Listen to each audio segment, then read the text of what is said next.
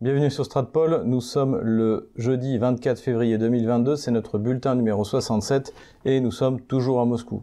Avant de démarrer cette vidéo, n'hésitez pas à vous procurer mon livre, le livre de la gauche française, et notamment le chapitre sur la gauche française et la guerre, pour mieux comprendre ce qui se passe en ce moment. N'hésitez pas à voir en description comment vous pouvez nous aider avec Patreon, Tipeee PayPal. Comme le précédent bulletin, je vais faire celui-ci avec un minimum de post-production pour qu'il soit le plus rapidement en ligne, puisque j'ai voulu, comme la dernière fois, attendre la déclaration de Joe Biden pour voir le niveau de sanctions qui va être porté la Russie après cette opération. Revenons donc aux événements non seulement de cette journée, mais des journées précédentes qui se sont passées, que j'ai déjà commenté pour ceux qui ont regardé ce que j'ai dit sur euh, Russia Today sur la, reconnaissance des deux républiques autoproclamées, ainsi que aujourd'hui sur l'offensive russe en Ukraine. Nous l'avions dit au début des analyses et nous le maintenons encore aujourd'hui, la Russie n'avait aucun intérêt à envahir l'Ukraine dans l'immédiat, dans la mesure où pour elle, le mieux était d'attendre que le fruit tombe lorsqu'il fut mûr, c'est-à-dire au fur et à mesure de l'explosion économique, de l'explosion politique de l'Ukraine. Pourtant, ce n'est pas la décision qui a été prise par Moscou qui a décidé de lancer une offensive en Ukraine et nous allons essayer de comprendre pourquoi. On peut estimer qu'en fait il y avait deux plans pour la Russie en ce qui concerne le Donbass. Le premier plan, c'était celui qu'elle a encore tenté récemment durant les deux derniers mois, c'est-à-dire d'obtenir de la France, de l'Allemagne, avec la bénédiction des États-Unis, que Kiev soit forcé à appliquer les accords de Minsk. Ces accords de Minsk auraient en effet obligé l'Ukraine à se fédéraliser et à renoncer à toutes ces lois anti-russes, anti-russophones qui avaient été prises. Il faut noter à ce sujet que les Russes ont été extrêmement patients quant à l'application des accords de Minsk, puisque normalement, ces accords auraient dû être appliqués par l'Ukraine en décembre 2015. Mais depuis sept ans, la Russie a accepté d'attendre en espérant que tôt ou tard, les groupes de contact qui ont été créés entre les républiques autoproclamées et Kiev puissent avancer dans les différents domaines humanitaires, économiques ou de sécurité ou politiques tout cela ne s'est pas produit et a fini par lasser euh, Moscou. Et donc il apparaît que Moscou a mis en place un plan B, un plan B qui devait s'appliquer dans le cas où les Occidentaux refuseraient de forcer Kiev à appliquer les accords de Minsk. On a donc eu dans un premier temps toute une phase où Vladimir Poutine a essayé de traiter avec les Occidentaux. Cela a été marqué par une volonté qui venait à l'origine de Joe Biden, hein, puisqu'il y a eu cette fameuse rencontre à Genève en juin de l'année dernière, puis un défilé des élites américaines à Moscou, euh, le chef de la CIA, les représentants du ministère des Affaires étrangères, en espérant qu'on arriverait eh bien, à un accord sur, euh, sur l'Ukraine et, sur euh, et sur Kiev et sur le Donbass. Ce rapprochement russo-américain a provoqué un autre rapprochement, une autre volonté de rapprochement qui était celle de la France et de Berlin, qui sont normalement parrain des accords de Minsk qui étaient censés forcer Kiev à les faire appliquer. Donc il y a eu une démarche principalement de la France, puisque à l'époque l'Allemagne était en pleine transition du pouvoir, avec euh, Angela Merkel remplacée par le social-démocrate Schulz. Et donc Macron s'est déplacé vers Vladimir Poutine euh, pour essayer de relancer les négociations directement, et en arrivant avec un cadeau. Ce cadeau, c'était le renoncement à Kiev d'une loi qui aurait de facto euh, fait abandonner les accords de Minsk, enfin provoqué l'inapplicabilité des accords de Minsk euh, par rapport à la loi ukrainienne. Donc c'est sans doute pour cela que Emmanuel Macron a accepté de l'entendre, mais la médiation de euh, Emmanuel Macron a complètement échoué pour différentes raisons. Tout d'abord, le Quai d'Orsay ne sait plus fonctionner comme une vraie diplomatie, c'est-à-dire que juste avant de rencontrer Vladimir Poutine, Emmanuel Macron l'a menacé lors de la conférence de presse qu'il a tenue à Berlin avec euh, Olaf Scholz, ce qui n'a évidemment pas plu à Vladimir Poutine. D'ailleurs, l'échange a été très tendu. Et ensuite, surtout, ce qui a été le plus grave, ça a été la conférence de presse, on en a parlé dans nos précédentes vidéos, qui a été donnée par, euh, Emmanuel Macron avec Vladimir Zelensky à Kiev, où là, il n'était plus du tout question des accords de Minsk, des points des accords de Minsk, uniquement des considérations générales. Et c'est finalement paradoxalement, Olaf Scholz, qui était censé moins connaître le dossier puisqu'il venait d'arriver, qui a expliqué que si euh, le président Zelensky lui avait promis euh, de euh, faire voter par le Parlement ukrainien une loi qui créait de l'autonomie du Donbass. Donc, à partir de ce moment-là, il semble que Vladimir Poutine a cessé de croire que Emmanuel Macron puisse être d'une quelconque influence dans ce dossier, puisqu'en fait, il ne faisait que répéter, et surtout en permanence menacé, c'est-à-dire on avait des menaces d'Emmanuel Macron, on avait des menaces de Jean-Yves Le Drian, on avait des menaces de n'importe quel sous-fifre devenant de, Clément Beaune ou de n'importe quel, euh, encore une fois, second couteau du gouvernement français. Donc évidemment, ça n'a pas plu aux Russes, et ça a surtout confirmé l'idée que se faisait euh, la Russie de la diplomatie d'Emmanuel Macron, c'est-à-dire qu'elle ne valait rien. On peut ajouter d'ailleurs que les Russes avaient pourtant accepté de remettre en place le format de Normandie par la rencontre à Paris puis à Berlin des conseillers diplomatiques, le fameux conseiller diplomatique de Vladimir Poutine, Dimitri Kozak, et à deux reprises, à 15 jours d'intervalle, ces rencontres n'ont absolument rien donné. La conclusion pour les Russes a été que ni l'Allemagne ni euh, la, la, France n'avaient de position sur les accords de Minsk. Faut-il les appliquer? Ne faut-il pas les appliquer? Accord, encore une fois, qui était déjà périmé en décembre 2015. Donc devant l'impuissance euh, franco-allemande, il ne restait qu'une possibilité, c'est si euh, les États-Unis euh, avaient vraiment envie d'avancer dans la relation avec la Russie. Et là aussi, on est arrivé dans une impasse, puisque à côté de ça, les États-Unis avaient envoyé plus ou moins une fin de non-recevoir aux demandes de la Russie, enfin acceptant de négocier sur certains sujets, mais pas sur l'essentiel, notamment sur la non-intégration de l'Ukraine et de la Géorgie dans l'OTAN. Parallèlement à ça, il s'est passé sur le front du Donbass une aggravation de la situation militaire, c'est-à-dire que euh, l'armée ukrainienne, donc qui est face aux républiques autoproclamées de Lugansk et de, et de Donetsk, a commencé à bombarder de manière intensive sur toute la ligne de front. Alors il faut bien le dire, il ne s'agissait pas là d'une opération militaire massive, d'une invasion euh, coordonnée, hein, nous l'avions expliqué dans nos, dans vidéos, c'est-à-dire pas de préparation d'artillerie massive, pas de, débouchés de chars, pas d'attaque de, de l'aviation, ni de ces euh, six fameux drones Bayraktar qu'avait acheté l'Ukraine. Il s'agissait plutôt, une fois de plus, de bombardements, de harcèlement, et visiblement d'une tentative de la part euh, de Kiev de, de faire pénétrer des groupes de sabotage pour déstabiliser la situation dans la région, c'est-à-dire qu'en fait on revenait à la situation de 2015, de 2016 euh, et, et, on tournait en rond. Et donc c'est à partir de ce moment-là, en tout cas c'est mon analyse, que la Russie a décidé d'intervenir. Et honnêtement, ces trois derniers jours, la plupart des observateurs considéraient que la Russie allait intervenir pour euh, mettre fin à ces euh, bombardements de harcèlement, à ces incursions de saboteurs à l'intérieur de la République populaire de Donetsk, mais la réaction de la Russie a été plus euh, violente, bien plus ambitieuse, peut-on dire, puisqu'on a eu le droit à une véritable invasion. Alors invasion que nous avions euh, imaginée dans le cas où l'Ukraine aurait, elle, de son côté, lancé une tentative d'épuration ethnique du Donbass, ce qui, il faut le dire, n'a pas été le cas. Donc la Russie a décidé de rentrer avec toutes ses forces. Et là, en fait, ça a donné un, nouveau, un nouvel éclairage sur tout ce qui s'est produit depuis six mois. C'est-à-dire que lorsque Vladimir Poutine a demandé à l'OTAN, mais essentiellement aux États-Unis, des garanties de sécurité sur l'Ukraine, sur la Géorgie, en général, sur la non-extension de l'OTAN.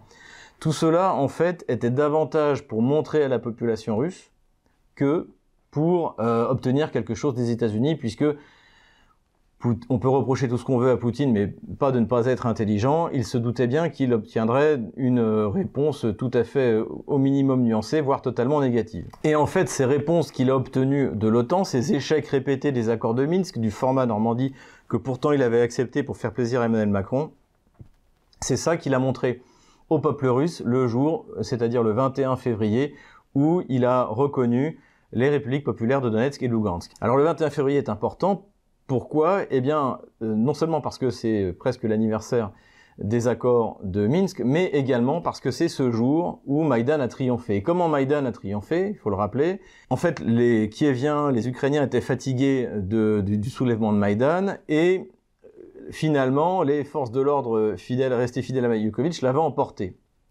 À ce moment-là apparaissent des snipers qui tirent dans tous les sens. Je suis persuadé que ces snipers ont été envoyés par les, euh, ceux qui ont organisé Maïdan, peut-être et même sans doute euh, les États-Unis, pour provoquer une crise. Mais malgré tout, malgré cette crise, euh, finalement, le pouvoir de Yanukovych n'était pas sur le point de tomber, puisqu'un accord de sortie de crise avait été négocié par Laurent Fabius, par l'ambassadeur polonais Sikorski et par l'ambassadeur allemand Steinmeier. Donc un accord qui prévoyait des élections dans six mois. Donc le président Yanukovych, qui était président légitime, aurait pu poser sa candidature et des élections auraient validé euh, le prochain président, qui à mon avis d'ailleurs avait, de fortes chances d'être Yanukovych, puisque les gens n'avaient vraiment assez de Maïdan. Ce n'est pas ce qui s'est passé. Yanukovych a retiré les forces de l'ordre et après on a assisté eh bien à un coup d'État, ce qui fait que cet accord qui avait été euh, conçu en fait par euh, le département d'État américain, il paraît que Joe Biden était en contact direct avec Laurent Fabius, avec Steinmeier et Sikorsky, eh bien cet accord n'a même pas tenu plus de 24 heures. Je pense que c'est l'accord le plus court de l'histoire. Donc c'est pas un hasard si Vladimir Poutine a choisi justement ce 21 février pour décider de la reconnaissance des républiques autoproclamées de Donetsk et de Lugansk. Pour la petite histoire, rappelons également un autre 21, c'est que la plus grande offensive soviétique contre l'armée allemande pendant la Deuxième Guerre mondiale a eu lieu le 21 juin 1944, hein, la fameuse offensive Bagration, enfin Lvov-Sandomir, et c'est que Staline avait spécialement choisi cette date puisque c'était l'anniversaire de euh, l'invasion de l'armée allemande en URSS, donc le 21 juin 1941. Donc voilà, c'est ce, côté anniversaire est important pour les Russes et il ne faut pas le sous-estimer. Qu'est-ce qui s'est passé donc? Eh bien, c'est que Vladimir Poutine s'est adressé à sa population en refaisant l'histoire de l'Ukraine et de la Russie. Et là, il a dit des choses extrêmement importantes, alors que les lecteurs et les auditeurs de Stratpol connaissent, ceux qui ont lu mon livre sur l'Ukraine connaissent, c'est que, eh bien, l'Ukraine est une création artificielle, que c'est une, entité bolchevique qui a été créée par Lénine, puis par Staline, qui a enfermé des peuples qui n'avaient rien à y faire dans un ensemble commun. Vladimir Poutine est même allé plus loin puisqu'il a dit que en fait si vraiment les Ukrainiens voulaient une décommunisation, eh bien dans ce cas-là, il fallait retourner à l'ancienne Russie. encore une fois, sur les dix grandes villes d'Ukraine, eh bien huit ont été créées par les Russes. C'est-à-dire en fait les deux villes qui n'ont pas été créées par les Russes, c'est Lvov et euh, Kiev. Mais le reste a été créé par l'Empire russe. Dniepopetrov s'appelait Yekaterinoslav. Odessa a été fondée par la Grande Catherine et euh, le duc de Richelieu. Donc euh, euh, Vladimir Poutine a fait un cours d'histoire pour expliquer ce qui est, en train de se passer et il a montré tout ce qu'il a essayé de faire pour obtenir un accord avec les Occidentaux, pour avoir une approche apaisée de l'Ukraine du Donbass et que tout ça a échoué. Et donc il a commencé par reconnaître les républiques autoproclamées de Lugansk et de Donetsk. Et au lieu que ça envoie un signal aux Occidentaux, c'est-à-dire que Macron l'appelle en lui disant attention, on a compris, euh, on va essayer d'obtenir de Kiev l'application des accords de Minsk, on va essayer d'obtenir une concession. De la même manière avec euh, euh, les États-Unis. Au lieu de ça, immédiatement, ça a été une, une série de sanctions. Alors sanctions, celles du 21 qui sont relativement légères, hein, qui sont assez, assez insignifiantes, mais sanctions tout de même, et surtout une augmentation des bombardements tout au long de la ligne de front, malgré le fait que la Russie avait reconnu les euh, républiques autoproclamées. Ce qu'il faut ajouter à ce moment-là, c'est qu'en plus, la Russie annonce qu'elle reconnaît les républiques autoproclamées dans les frontières administratives, hein, puisque les accords de Minsk, en fait, avaient gelé la ligne de front. Vous aviez d'un côté, sur, euh, du côté de, de, de, Slaviansk et de, et de Mariupol, donc un Donbass contrôlé par les forces armées ukrainiennes, et de l'autre côté, vous aviez les républiques autoproclamées. Donc, potentiellement, les républiques autoproclamées soutenues par la Russie se réservaient le droit d'avancer jusqu'aux frontières de ces deux républiques. Suite donc aux sanctions qui ont immédiatement été prises par les Occidentaux à l'augmentation des bombardements sur la ligne de front, Vladimir Poutine a décidé de continuer sur euh, ce que j'appellerais le plan B, c'est-à-dire la prise de contrôle militaire non seulement du Donbass, mais également de détruire l'outil militaire ukrainien. C'est ce que j'avais décrit dans le cas d'une offensive potentielle de la Russie euh, contre l'Ukraine si l'Ukraine se lançait dans une épuration euh, ethnique du Donbass, ce qu'elle n'a pas fait, je, le reconnais. Je tiens à le dire, j'ai été surpris par la surréaction de la Russie par rapport à de simples bombardements sur la ligne de front. Euh, c'est quelque chose que j'avais pas du tout anticipé, je le reconnais bien modestement. En tout cas, la manière dont ensuite s'est déroulée l'offensive de la Russie en Ukraine est exactement ce que j'avais détaillé. Puisqu'on a vu immédiatement une pluie de missiles calibre s'abattre sur les dépôts de munitions, sur toutes les infrastructures militaires, les aéroports. Je pense qu'à l'heure où je parle, il n'y a plus aucun un avion en état de voler en, Ukraine, ou quasiment pas. D'après les informations officielles, donc à prendre évidemment avec euh, recul, du ministère de la Défense russe, sur les six drones Bayraktar que possède l'Ukraine, euh, quatre auraient été détruits et je pense que le reste va bientôt suivre. Donc c'était euh, quand même ces 5 millions de dollars le drone, donc ça n'a pas servi à grand chose, hein, comme j'avais expliqué justement dans plusieurs de mes vidéos, dont, euh, dont l'avant-dernière. Les drones, c'est bien contre des petites armées ou des groupes d'armées, mais contre une, armée comme celle de la Russie, ça n'a absolument aucun intérêt. Et donc la Russie, sans surprise, a lancé une offensive du nord euh, vers le sud et du sud vers le nord. Donc j'ai essayé de faire le tri entre toutes les informations qu'on a eues toute la journée. Il y a des informations qui étaient contradictoires. Il y a des, photos qui venaient en fait du soulèvement de, de 2014. En gros, ce dont on est sûr, c'est que effectivement l'armée russe est rentrée par le nord, dans la région que nous avions prévue, c'est-à-dire entre Soumy et Kharkov. À l'heure où je parle, la ville de Soumy s'est remise sans combat à l'armée russe. De la même manière qu'il y a eu très peu de combats autour de Kharkov, visiblement la population n'est pas euh, pas inquiétée par voir arriver l'armée russe et, et finalement s'y attendait euh, euh, plus ou moins. Contrairement à ce qui était dit au début de la journée dans les informations qui ont filtré, l'armée biélorusse n'a pas contribué à l'assaut. Ça a été démenti par le président Loukachenko qui a dit qu'il se réservait le droit de le faire peut-être si par hasard l'armée ukrainienne essayait de pénétrer dans le territoire biélorusse. Mais bon, visiblement, de toute manière, l'armée russe n'a pas besoin de l'armée biélorusse pour avancer.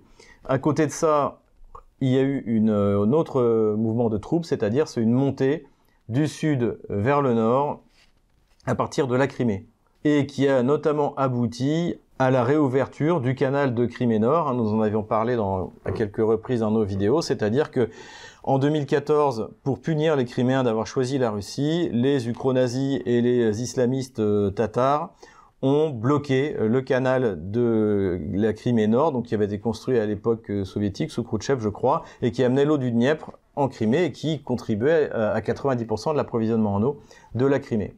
Donc c'était un, véritable scandale qui n'avait d'ailleurs jamais ému ni Paris ni Berlin, c'est-à-dire qu'en fait on voulait tout simplement faire mourir de soif ou de faim, puisque ça a nuit à l'agriculture, le, le, les Criméens, qui étaient censés pourtant être toujours des citoyens ukrainiens.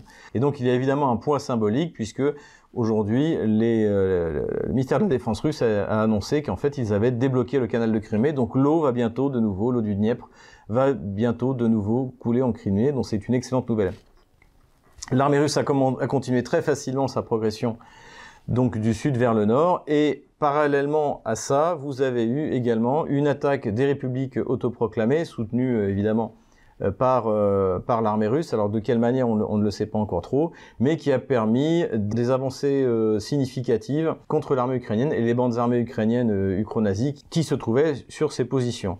Donc pour l'instant, il y a une avancée de quelques kilomètres, mais cela dit, c'est tout de même significatif, puisqu'une fois que eh bien, la défense échelonnée sera franchie, il y aura un boulevard pour les forces des républiques populaires de Donetsk et de Lugansk, et à terme, eh bien, c'est ce qui attend, c'est la prise de Mariupol, c'est la prise euh, de Slaviansk, la libération de Slaviansk, hein, qui est la première ville qui s'est vraiment soulevée euh, contre le, coup d'État de, de Maïdan. Et donc euh, voilà à peu près où on en est militairement. On va voir ce que ça va donner demain. La nuit va passer, il peut se passer des tas de choses pendant cette nuit. Les Ukrainiens peuvent peut-être préparer une contre-offensive. En tout cas, ce qui est clair, c'est que jusqu'à présent, la résistance a été extrêmement minime. Le ministère de la Défense euh, russe a dit que la plupart des unités ukrainiennes, en fait, euh, voulaient juste avoir un corridor pour euh, sortir, rejoindre leur famille en abandonnant leurs armes, et que les seuls qui se battaient, c'était les ukro-nazis, qu'on estime à peu, près 10 000 combattants. Donc ça va pas, ça va pas durer très longtemps, surtout qu'en plus les, les ce dont ils rêvent, c'est de la Gestapo, c'est de faire régner la terreur dans une ville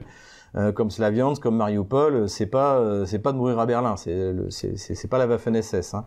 Encore une fois, c'est c'est du bandériste. Donc je pense que ça, tout cela va pas durer durer très longtemps, et je pense que ceci c'est là l'enjeu. C'est-à-dire que maintenant le compteur fonctionne et moins longtemps l'armée russe restera en Ukraine, plus forte sera l'opération. Pourquoi? Parce que Poutine a annoncé que le but de l'opération, c'était la démilitarisation et la dénazification. Alors la démilitarisation, elle, est en œuvre. Je pense que dans quelques jours, ce sera achevé, exactement comme tout le potentiel militaire géorgien avait été annihilé en quelques jours. Eh bien, tout le potentiel militaire euh, ukrainien, euh, j'ai déjà parlé euh, des avions, j'ai déjà parlé des, aéroports, des infrastructures militaires. Tout cela devrait être réduit à néant. Il y a de fort possible aussi que les, Russes fassent sauter les usines de chars. enfin bref, ramène, ramène le, complexe militaro-industriel ukrainien au lance-pierre. Donc ça, ça, je pense que c'est ça assez facile et ça permettrait à la Russie de, hein, comme disait Jules César, Veni Vidi Vici, je suis venu, j'ai vu et j'ai vaincu et, je suis reparti. La dénazification, euh, c'est quelque chose qui semble tenir à cœur à, Vladimir Poutine. Il a d'ailleurs dit qu'il ferait payer aux responsables du massacre d'Odessa. Le massacre d'Odessa, c'est le massacre du 9 mai 2014 qui a vu plusieurs dizaines de gens brûlés vifs par euh, les ukronazis euh, locaux. Tout cela étant organisé a priori par Andrei Paroubi, donc un des chefs ukronazis, par Andrei Yavakov, donc tous ces gens qui ont été ministres sous Poroshenko et qui ont du sang jusqu'au coude. Et donc ça, visiblement, Vladimir Poutine a l'intention de, de, rendre justice. Pour le reste, la question est de savoir ce qu'il veut dire par dénazification. Est-ce que ça veut dire la liquidation de, ces groupes ukro-nazis, justement, qui représentent, on estime, c'est difficile à dire, hein, les, bataillons Azov, euh, les, euh, euh, qui, euh, rappelons-le encore une fois, Yarosh est conseiller du chef d'état-major de l'armée de l'armée ukrainienne. On en a déjà parlé à plusieurs reprises. Donc, est-ce que, est-ce, qu'en fait c'est ça la dénazification? Dans quel cas ça aussi, ça devrait assez rapidement. Et finalement, quel est le but? Alors, il y, a des députés d'opposition pro-russes qui ont demandé à Zelensky de rentrer en négociation avec Vladimir Poutine. Ce serait la solution idéale. Ou alors de démissionner, de provoquer de nouvelles élections et d'arriver euh, à la négociation. En tout cas, pour l'instant, on, ne sait pas trop. Ce qui est clair, c'est que pour l'instant, l'offensive va bon train et que Vladimir Poutine a pris, un gros, risque. Mais cela dit, ça semble être un risque calculé, puisqu'il a montré aujourd'hui, on a vu dans différentes communications, qu'il est parfaitement conscient de toutes les sanctions qu'il va se prendre. Et non seulement il, il, considère que la Russie est capable d'y résister, mais il considère, comme en 2014, que la Russie est capable de les utiliser comme un tremplin pour faire un bon qualitatif.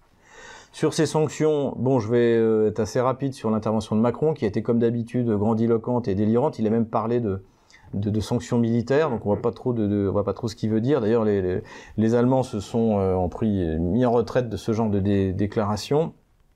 De toute manière, aucun des intérêts français n'est engagé en mer Noire ni en Ukraine, donc euh, normalement il ne devrait pas y avoir de quoi s'énerver. Et le mieux que pourrait faire Macron, c'est euh, de se rendre euh, à Kiev et à Moscou pour essayer d'obtenir une, euh, une paix, ce qu'avait fait Nicolas Sarkozy en Géorgie. Bon, à mon avis, c'est mal parti. Et à partir donc de, de cet après-midi, eh bien on a eu toute une défilée de, donc des responsables occidentaux qui ont annoncé des sanctions. Le dernier en date, c'est Joe Biden. Alors, pour l'instant, on peut faire quelques remarques liminaires puisque le détail des sanctions, là, pas a priori. Les grosses banques russes vont être sanctionnées des compagnies pétrolières vont être sanctionnées. Je parle des sanctions importantes. Il va y avoir des sanctions sur les hautes technologies. Donc ça, c'est un peu ce que nous craignons nous, puisque ce seront les sanctions les plus graves, euh, puisque euh, bien la Russie fait graver ses microprocesseurs à Taïwan. Mais cela dit, pour l'instant, on n'a aucun détail. Donc je reviendrai euh, rapidement quand j'aurai le, détail des sanctions. Et ce qui est intéressant, et d'ailleurs ce qui lui a été reproché à Mimo par les journalistes américains, c'est qu'il n'y a pas de sanctions sur le SWIFT. Et comme je l'avais dit, de toute manière, il faut bien que les, que les Européens payent le gaz et le pétrole euh, qu'ils payent à la Russie. Euh, Joe Biden, et ça c'est la première fois dans toute cette histoire de sanctions, s'est inquiété des conséquences des sanctions contre la Russie pour euh, le niveau de vie aux États-Unis, puisque ça va avoir des conséquences sur les prix de l'énergie, ça va avoir des conséquences générales. On avait également la secrétaire d'État au Trésor, Yellen, qui, s'était inquiétée également. On a eu d'ailleurs cette considération euh, inquiète euh, chez plusieurs représentants des pays occidentaux. En tout cas, visiblement, ça ne les empêchera pas de mettre des sanctions. Mais on va voir ce que ça a donné. Pour l'instant, je n'irai pas plus loin. Ce qui est clair, c'est que Vladimir Poutine semble avoir calculé la totalité des implications de son opération et euh, qu'en tout cas, ça bouleverse complètement la donne des relations internationales non seulement en Europe, mais également dans le monde, puisque en fait, de facto, euh, la Russie a reçu un soutien de la Chine, qui a dit que ce qui se passait était à cause euh, des Occidentaux qui n'avaient pas fait appliquer les accords de Minsk, qui lorgne de plus en plus euh, ardemment vers ce territoire qui lui appartient, qui est Taïwan. Donc on assiste véritablement à un renversement du monde, et surtout on contemple l'impuissance européenne, l'impuissance immédiate, puisque quand bien même, même ces sanctions pourraient un tant soit peu affaiblir la Russie. Quoi qu'il arrive dans l'immédiat, l'armée russe est en Ukraine. Elle est rentrée, comme nous l'avons dit, de manière victorieuse, beaucoup même plus rapidement que je l'avais imaginé. Il n'y a pas eu d'opposition. Elle est visiblement accueillie euh, plutôt bien par euh, toute une partie donc, de, cette, Ukraine qui est en fait la, Russie ou la, nouvelle Russie, hein, la Russie. Et le pire cauchemar euh, des Kieviens est en train de, de se réaliser. Le pire cauchemar d'ailleurs des, des Ukro-nazis est, est en train de se réaliser. Donc en conclusion, je dirais encore une fois, Vladimir Poutine a pris un gros risque, mais il semble en avoir calculé toutes les conséquences et euh, son calme est assez impressionnant. Calme tempéré, cependant, par une, une certaine brutalité. Ça me faisait penser à ce qu'il avait dit lorsque il avait décidé d'intervenir en Syrie. Il avait dit que dans les rues de Saint-Pétersbourg, puisqu'il a eu une jeunesse agitée, lorsque le combat semblait inévitable, eh bien, il fallait frapper le premier. Et d'ailleurs, il est fort possible que les Ukrainiens aient préparé une tentative d'épuration ethnique, cette fameuse solution croate qu'aujourd'hui ils doivent abandonner, mais qui les a tant fait rêver depuis huit ans. Voilà, c'est tout pour aujourd'hui. Je ferai peut-être un nouveau euh, bulletin dans les jours qui viennent si jamais les informations euh, euh, sont intéressantes. J'essaie quand même de prendre du recul, donc de pas de pas bondir sur tout parce qu'on peut se tromper. on raconte n'importe quoi dans, dans, tous les sens, y compris dans, dans notre camp. Hein. Moi, mon camp, je vous l'ai dit plusieurs fois, je, ce qui se passe actuellement, j'en rêvais, mais je n'osais l'espérer. C'est-à-dire que tous ces gens que j'ai vus souffrir dans le Donbass, eh bien cette fois, ils sont sous la protection de la nouvelle Grande Russie, pour reprendre le titre de mon premier livre, et Dieu merci. Voilà, je ne vous dis pas la semaine prochaine parce que peut-être que je referai une vidéo demain ou après-demain. N'hésitez pas à faire un commentaire, n'hésitez pas à vous abonner à la chaîne, on a dépassé les 65 000 abonnés. C'est grâce à vous. N'hésitez pas aussi à vous procurer le livre noir de la gauche française.